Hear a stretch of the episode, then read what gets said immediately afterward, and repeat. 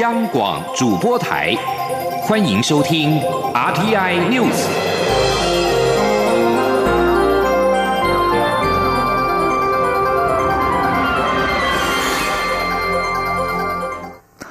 各位好，我是张睡华，欢迎收听这节央广主播台提供给您的 RTI News。近来中共军机频频扰台，使得两岸关系持续紧张。立委关切两岸是否会开战。国防部长严德发今天在立法院会表示，目前是中共原有的挑衅行为，没有武力犯台、全面战争的征兆。严德发并强调，国军战备等级维持在经常战备时期的战备整备阶段，国防部会依敌情调整。而共机飞越海峡中线属于经常战备时期的突发状况，国防部定有各种突发状况的应处措施。此外，有民调指出，有高达六成的民众认为，中共如果武力犯台时，美国可能出兵协防台湾。对此，行政院长苏贞昌表示：“自己的国家自己守，自己的国家自己救。只有国人团结一心，坚定维护国家安全，守护国土寸土不让，自救而人救。”苏贞昌也强调，企图并吞台湾的任何强权国家，如果要对台湾攻击，一定会付出惨痛的代价。台湾会永远撑着。记者刘玉秋报道。攻击近来频频扰台，两岸情势引发关注。国民党立委曾明宗二十九号在立法院会进行明年度中央政府总预算报告案时，关切两岸情势升温，许多民众担忧台海开战。他质询行政院长苏贞昌对于两岸近期是否会发生冲突的看法。苏贞昌表示，台湾不期待任何的冲突，但也做万全的准备。以台湾今天的能力，中国哪一架飞机从哪里起飞，哪一艘军舰从哪一个港出来，我们都清清楚楚。台湾虽小，却很坚强。台湾不做任何的挑衅，但会做万全的准备。曾明宗则指出，有最新民调显示，有六成国人认为两岸一旦发生冲突，美国会派兵协防台湾，但只有三成的美国民众认为应该派兵协防。他询问苏贞昌对于美国是否派兵援台的看法，苏仁昌表示，台湾非常感谢包括美日等理念相同的民主国家支持，但自己的国家自己守，自己的国家自己救。自己的国家自己守，自己的国家自己救。我们只有国人同胞团结一心，有坚定维护国家安全、守护国土寸土不让的决心跟努力，人家才会帮我们尽力自救而人救，自助而人助。我们。要让企图并吞台湾、侵略台湾的任何强权国家知道，要对台湾攻击，一定会付出代价。不过，曾明宗认为，美国中央政府债务高达二十三兆美元，就财政观点来看，美国即便有心，也没有能力派兵协防台湾。苏贞昌对此则说：“美国过去曾因战争而增加国家负担，同理可证。如果任何强权要对台湾兴起战端，同样也会付出沉重的负担与惨痛的代价。”至于曾敏宗追问：“若台海开战，我国军究竟能撑多久？”苏贞昌说：“相信国人一定坚持寸土不让，守护主权寸步不退，所以台湾一定会永远撑着。”国防部长严德发则表示，没有时间的问题，国军绝对坚守主权，捍卫民主，战到最后，一兵一卒。中央广播电台记者刘秋采访报道。联合国大会第七十五届开议，外界关注友邦力挺台湾动态。外交部今天上午表示，除了教廷以外的十四个友邦已经全数为我致函，其中签署联名函者有十国，包括贝里斯、史瓦蒂尼、海地、马绍尔群岛、诺鲁、伯琉、圣露西亚、圣文森、圣克里斯多福、图瓦鲁。单独致函的则有瓜地马拉、洪都拉斯、尼加拉瓜、巴拉圭等四国。外交部发言人欧江安说。我们有十四个友邦是联合国的会员国，那教廷因为他是观察员哦，那这十四个呃联合国的会员国呢，今年呢我们呃又是全雷打的成绩，目前呢这十四个会员国都有帮我们呃这个致函。至于在联大总辩论为我直言的十个友邦，目前已经有博留、巴拉圭、马绍尔群岛、海地、诺鲁、图瓦鲁、史瓦蒂尼、圣文森、圣克里斯多福、圣露西亚。外交部诚挚感谢友邦具体支持台湾参与联合国体系，虽然助我形势未必完全一致，但挺台热忱一样令人感动。苏澳级渔船“新凌波二三六”日前在钓鱼台海域遭到日本公务船冲撞。对此，行政院长苏贞昌今天在立法院受访表示，自从蔡英文总统上台以来，有效改善了周边水域的互动。比起蔡总统上任前多次渔民被骚扰，甚至渔船被扣押的情况都有所改善。但这件事情到底真相为何？他已经责成渔业署了解，不会让我国渔民权利受损。至于政府是否会向日方表达抗议，苏贞昌说要了解事实状况之后再做判断。外交部发言人欧江安今天表示，此事目前仍然处于厘清肇事原因的阶段，如果有具体进展就会对外说明。欧江安并强调，该争取的权利绝对不会少，政府维护主权和渔权的立场坚定而且一贯。胡江安表示，我方和日方一直保持充分沟通，但必须要先根据事实证据厘清肇事原因，我们才会采取后续相关的应应作为。接下来关心的是，促进转型正义委员会向司法院调用威权时期大法官解释相关档案，并要求司法院提供资料人名，遭到司法院以保密为由拒绝，引发行政权凌驾司法权的争议。促转会主委杨翠今天在立法院答询时澄清，感谢司法院提供档案，之后也会继续沟通协调，并没有凌驾司法权的问题。记者王威婷报道。促转会向司法院调用威权时期的九份大法官解释及相关档案，但因为司法院的资料人名被遮蔽，促转会在二十八号举行的研讨会上讨论此事。多位专家学者主张打开大法官的黑盒子，但司法院以保护评议秘密的核心价值为理由，不愿揭露个别大法官姓名。媒体报道，促转会以政治档案条例的规定要求司法院解密档案人名，引发行政权凌驾司法。法权的质疑，促转会主委杨翠二十九号在立法院答复国民党立委李德维质询时表示，促转会与司法院经过多次沟通协商，司法院同意提供档案，他感谢司法院的协助，后续仍会继续协调人民是否解密的问题，并无行政凌驾司法的状况。杨翠说。关于那个呃，我们跟司法院之间呃解释文的大法官解释文解释文跟相关档案的问题，我们都有经过多次的沟通协商，然后呃之后得到了同意，并且我们有公文可以来往可以证明。那关于这一次研讨会，我们也都有去跟院长报告说我们会呃举行一个研讨会，那甚至邀请呃司法院一起来合办。那他也认同我们办这个研讨会，所以一切的过程我们并没。没有凌驾在司法员司法权之上，怎么样能够去解密？我们还会继续在沟通协商。行政院长苏贞昌也表示，促进转型正义是社会共识，希望揭露当年不正义被蒙蔽的事实。他认为这样的方向正确。苏奎也说，促转会依法行使相关职权，并不是修理司法院。中央广播电台记者王威婷采访报道。台湾的海岸线总长大约一千九百八十八公里，其中交通部管辖海岸线就超过一千公里，包括七处国家风景区、七处国际商港和四处国内商港。交通部航政司今天表示，为了配合行政院推动的向海致敬政策，交通部也建立了四大近海机制，并于九月底完成扩大清洁，清出了四千多吨的废弃物，提供民众更优质的清水环境。记者吴丽君报道。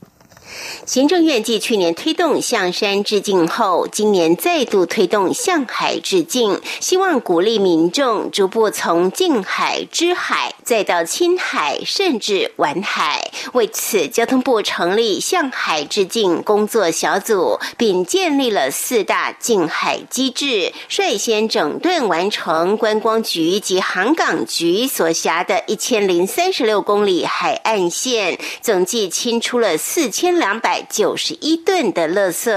航政司代理司长韩正华说：“最主要是因为台湾四面环海，其实台湾海岸线总长大概一千九百八十八公里，那江部所辖管就超过一半，有一千零三十六点五公里。这些海岸线中有七处国家风景区管理处，七处国际商港跟四处国内商港。那江部配合行政院的向海致敬政策，建立了定期清、专人巡、立即清跟紧急清等四大机制。那今年为止，已经清出了超过四千公吨的废弃物。”包括一般的漂流木啦、废弃渔网具，还有民生废弃物等。由于观光局所辖七处滨海国家风景区海岸线总长达九百四十一点五公里，因此四千多吨垃圾中有三千四百九十吨都来自这些海岸线，其中又以北海岸及观音山国家风景区最多，超过两千七百吨。主要热区则是游客。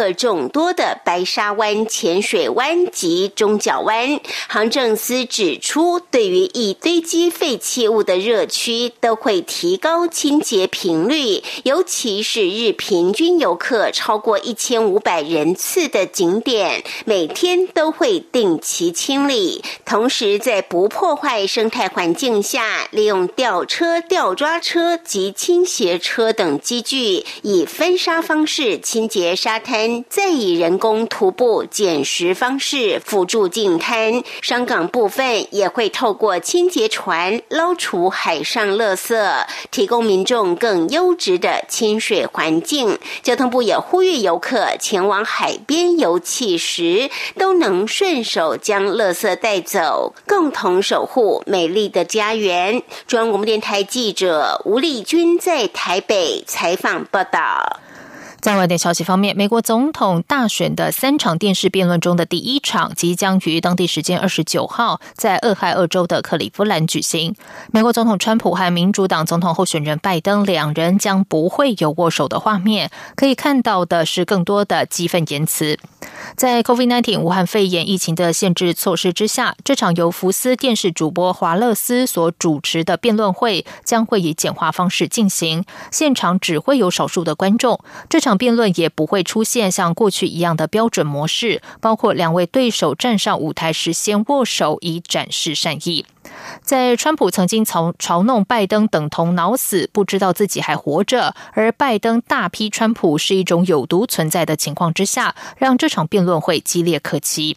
纽约时报稍早公布一份报告，提报川普的报税内容，自称是亿万富翁的川普必缴了几乎所有的联邦所得税，这给拜登带来极大的帮助。川普几个月来一直将拜登描述成一位衰残的老人，而在辩论时间越接近之际，他更指拜登服用增强表现的药物，拜登则是对此说法一笑置之。十月一号是中国国庆，也是中秋节。香港民间人权阵线原先计划当天举办游行，要求北京方面释放被捕的十二名港人，但有关申请已经被警方拒绝。中国海警八月二十三号在香港东南方海域查获一艘涉嫌非法越境的快艇，船上有十二名曾参与反送反送中抗争的港人。北京中央驻港联络办公室发言人今天表示，十二名港人非法越境被大陆执法部门查获，犯罪事实清楚，却有别有用心人士借此散播谣言，并在网络上煽动国庆和中秋期间发起非法游行，甚至声言要重启黑暴行动。中联办谴责相关计划，并指在港区维护国安法的情情况之下，不容许乱港者肆意妄为。除了民政，先前网上有人发起当天举行十一国商六区开花集会，呼吁支持者在湾仔和旺角等六个地区集会。近日，网上又有人发起越系行动，呼吁支持者当天在多区堵路、纵火和破坏蓝店。根据报道，警方对此严阵以待，已经安排六千名警员在当天戒备。路透社报道，总部位于华府的世界银行二十八号发布最新经济报告，指 COVID-19 疫情预料将导致涵盖中国的东亚和太平洋地区经济成长放缓到五十多年来最慢，同时估计会新增多达三千八百万人陷入贫穷。中国经济今年预料将成长百分之二，受惠于政府支出、出口强劲，以及从三月以来疫情减缓，不过仍然受限于内需放缓。东南亚和太平洋地区其他国家预计经济萎缩百分之三点五。报告表示，疫情大流行和各种防堵措施导致经济活动大幅缩减，重创高度仰赖贸易和观光业的东亚及太平洋经济体，使这些国家国内困境恶化。这里是中央广播电台台湾之音。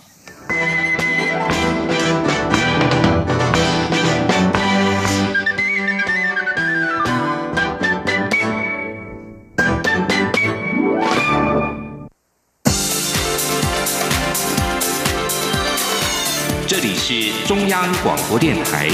台湾之音，欢迎继续收听新闻。时间是十九点十五分，欢迎继续收听新闻。华人重要节日中秋节即将到来，由于合家团圆、烤肉赏月已经成为台湾民众喜爱的中秋节活动，农委会今天举行记者会，预请国人烤肉多选购国产鸡肉。对于目前价格只有国产鸡肉一半的进口鸡肉，冷冻保存期限长达两年，但国产 CAS 的冷冻鸡肉却只有半年的保存期限。农委会副主委黄金城也表示，目前已经在做各项测试，会将国产鸡肉的保存期限调整成和进口鸡肉一致。记者郑祥云、陈林信宏报道。冷冻进口鸡肉在价格具有优势，台湾今年进口量再创新高，已达国内市占率六成。中秋节前夕，农委会也特别举行记者会，呼吁国人中秋节烤肉多使用国产鸡肉。毕竟国产鸡肉屠宰后四十八小时至七十二小时内，以生鲜冷藏方式运送至市面贩售，和进口鸡肉从屠宰后运输至台湾国内，至少需要数个月的时间，新鲜和口感度都比进口鸡。鸡肉还要好，农委会副主委黄金城说：“鸡肉永远都是一项啊必选的一个材料嘛，但是要烤的好吃的话，就刚刚那个厨师已经有特别讲到，就是你一定要把它切薄哦，你不能整只这样下去烤，那烤了以后你外表啊外表熟了，你中间的话就是呃可能还是生的。”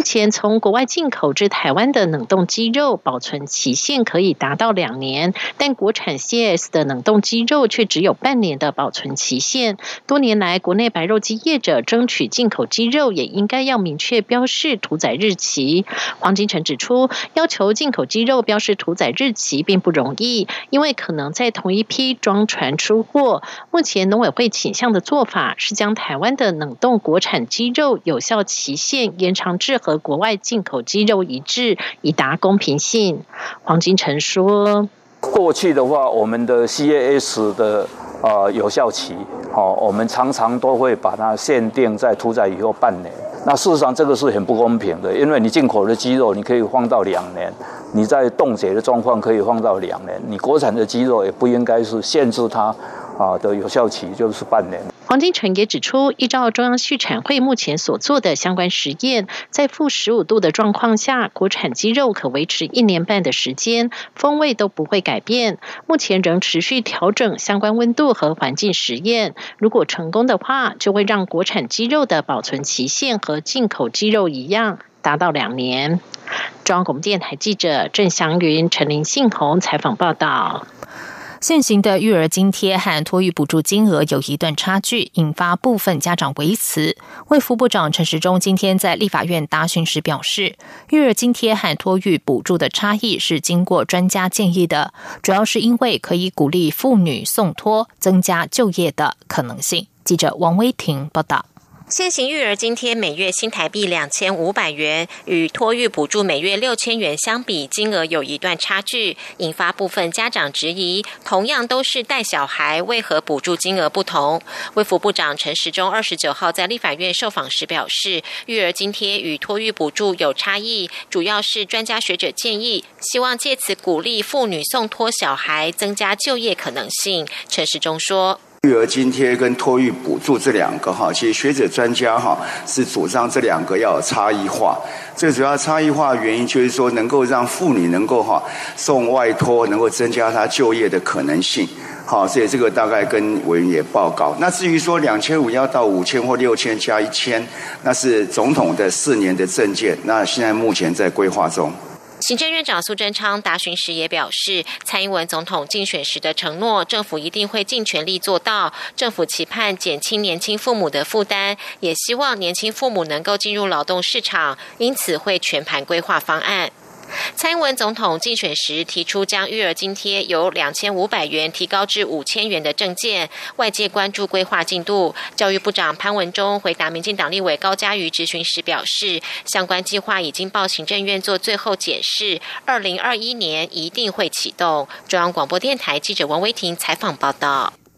蔡英文总统上任之后，多次宣示反毒是政府的第一要务。台湾高等检察署检察长指出，吸食新兴毒品致死的案件近期有增加的趋势，而且新兴毒品容易制作，花样也比较多。尤其第三级毒品大多来自越南，高检署将会加强境外合作，在边境防堵毒品的入侵。记者欧阳梦平报道。毒品不仅危害国人健康，也衍生许多治安问题。为了因应新形态毒品泛滥、吸毒年龄层下降以及毒品入侵校园等现象，台湾高等检察署成立查缉毒品及戒瘾督导中心，经由境内压制、境外合作及边境防堵来速毒、追人、断金流。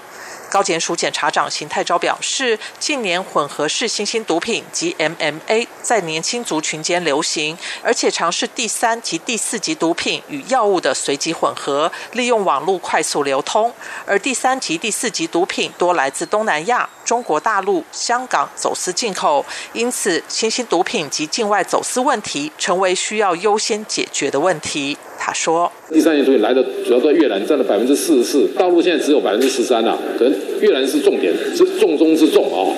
所以我们现在怎么样加强跟境外合作？越南是非常重要的地区啊，所以我们部里面也指示我们加强跟境外的合作了啊。那这点持续在进行，尤其这个各司法机关也都很努力在做。”秦泰昭特别指出，吸食新兴毒品致死案件有增加的趋势。今年一到七月便有一百一十四人，这是由于政府强力扫荡一二级毒品，因此转到三四级。而且新兴毒品容易制作，花样也比较多。他曾经亲自拜访警政署长陈家清，一定要严厉遏制提供这些毒品的特定营业场所。另外，高检署近期也落实重大毒品案件的溯源侦查，强化各地检署缉毒主任检察官协调及整合功能与责任，并建制国内外重大毒品案件情资及协调处理机制，加强国内缉毒单位资源整合，并强化国际缉毒及国内重大毒品案件查缉量能。中央广播电台记者欧阳梦平在台北采访报道。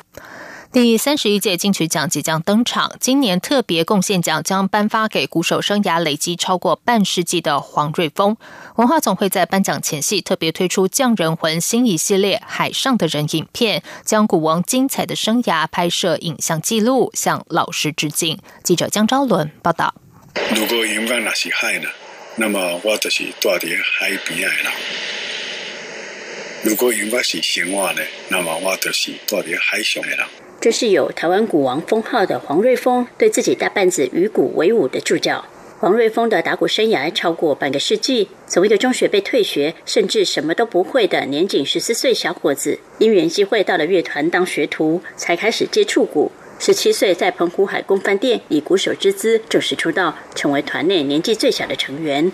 黄瑞峰靠着过人的意志力与一步一脚印的学习，在台中清泉岗美军俱乐部时期，则为他迅速磨练鼓技及应变能力。之后由知名作曲家翁清溪老师引荐，进入台师大乐队，成为黄瑞峰音乐生涯一段精彩的过门。学习到了如何面对镜头及收音麦克风的技能，这些历练也为他往后的录音室工作奠下基础。黄瑞峰跨越了台湾电视大乐团演奏的年代，历经民歌浪潮与华语唱片兴盛时代。陈兰丽的《葡萄成熟时》专辑是他的第一张正式录制的唱片，还曾参与李行导演汪洋中的一条船的电影配乐，以及李泰祥老师的广告配乐。六零年代至今，录制超过十万首乐曲，当中也包含张学友、王杰、伍思凯、罗大佑等人的作品。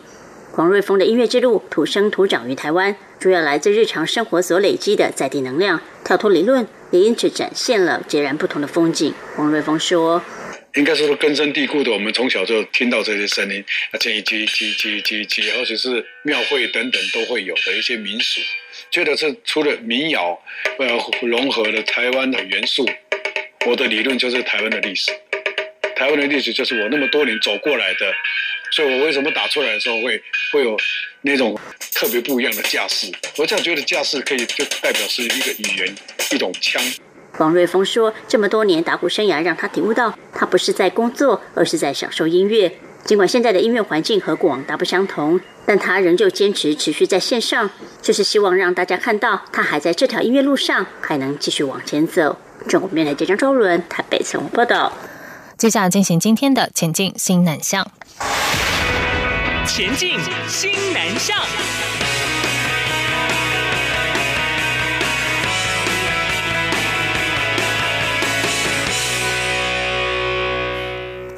由中央广播电台等单位所发起的寻找失去联系的第二位妈妈行动再传捷报。大学教授夫妻档廖正富、黄玉文和就读台大的儿子想要寻找印尼保姆瓦蒂，在上周五报道刊播之后，随即获得海内外网友回响。结果才一天就找到了瓦蒂。暌违十年，两位师长昨天晚上和瓦蒂开心的通电话，度过最难忘的教师节。全家人更是相约本周的中秋节的时候要透过。视讯月圆人团圆。记者陈国伟报道。最不一样的教师节，大学教授夫妻档廖正富与黄玉文在这天晚上和失联十年的印尼家人瓦蒂通上电话。我就很高兴的，就是跟他表达我的感谢。他也很感动，他说他看到那些报道，然后觉得孩子还记得他，他很感动。他说没想到我们会找他 这样，我说当然找你呀，我们那时候你就突然这样，害我好好担心哦。任教于中心大学台文所的廖正富和中台科技大学护理系讲师黄玉文，两人在二零零零年四月请到瓦蒂到家里帮忙，在近三年的服务期间，瓦蒂也协助黄玉文照顾廖恒德、廖恒。又两个孩子，瓦蒂离台后，全家人和瓦蒂已经十七年没有见面，近十年更出现失联状态。就我们都很开心啦，我谢谢他，他一直谢谢我们两个人谢来谢去的。你们应该有谢个十秒钟以上吧？对啊，然后我们两个聊了好多以前的事情，还 有还有，我跟他说，哎，恒德恒佑想要带你去吃那个你以前喜欢吃的那个菠萝面包，他就 哈哈哈，他说我现在还是喜欢吃菠萝面包。中央电台在九月二十五号刊播全家人想找瓦蒂的故事，不少民众开始协寻，后续再发挥央广海外广播的优势，将报道翻译为印尼文、英文等四种语言，让印尼、香港等地的网友陆续上网留言。瓦蒂也在他朋友的通知下上网回讯。经过央广印尼语节目主持人谭云福的查证比对后，确定真的是要找的瓦蒂。更令人惊奇的是，瓦蒂现在人在台北，因为他在去年。年又来到台湾工作，廖正富和黄玉文说，他们会在中秋夜烤肉时带着两个孩子和瓦蒂阿姨视讯。他比较不方便来台中啦，所以我们可能就是上去台北，然后跟他约个时间吃饭。我觉得很幸运，真的真的就等于是教师节通上电话了，中秋节那天要视讯人团圆这样子。对对对对对对对，感觉上好像年节前的团圆这样子吧。现在跟他联络上有这种感觉。瓦蒂现在的雇主也很惊讶这起寻人历程，现在连雇主一家人都期待和廖正富一家人相见欢。我就有跟那个雇主讲几句话嘛，我跟他说：“哇，你好幸运哦，找到瓦蒂来协助你们。”然后他也说：“对他觉得很好，他很好。”对，啊，我们彼此都觉得很幸运。这也是一个很奇妙的缘分。寻找失去联系的第二位妈妈行动，从今年五月中旬展开后，至今已为三组家庭找到当年从印尼及越南来到台湾工作的家人。如果你也有正在想念的失联家人，欢迎上网分享你的故事。中央广播电台记者陈国伟台北采访报道。为了协助桃园市的外销企业在疫情期间拓展海外市场，由桃园市政府所主办的二零二零年桃园国际采购商机大会，今天在桃园市登场，预估可以促成后续采购商机将近三千万美元。桃园市政府经济发展局表示，受到武汉肺炎疫情影响，业者难以到海外拓销，因此市府主办二零二零桃园国际采购商机大会，今年采取视讯采购洽谈的模式。桃园市经发局指出，市府邀请来自新加坡等多个新南向国家、欧洲、美国、东北亚等二十三个国家地区的四十九名买主和桃园为主的一百一十家国内供应商，进行了超过一百九十七场次一对一视讯采购。的洽谈，透过零接触和面对面的方式，开发疫后经济的新商机，预估可以促成后续采购将近三千万美元，合约新台币八点七亿元的商机。以上新闻由张勋华编辑播报，这里是中央广播电台台湾之音。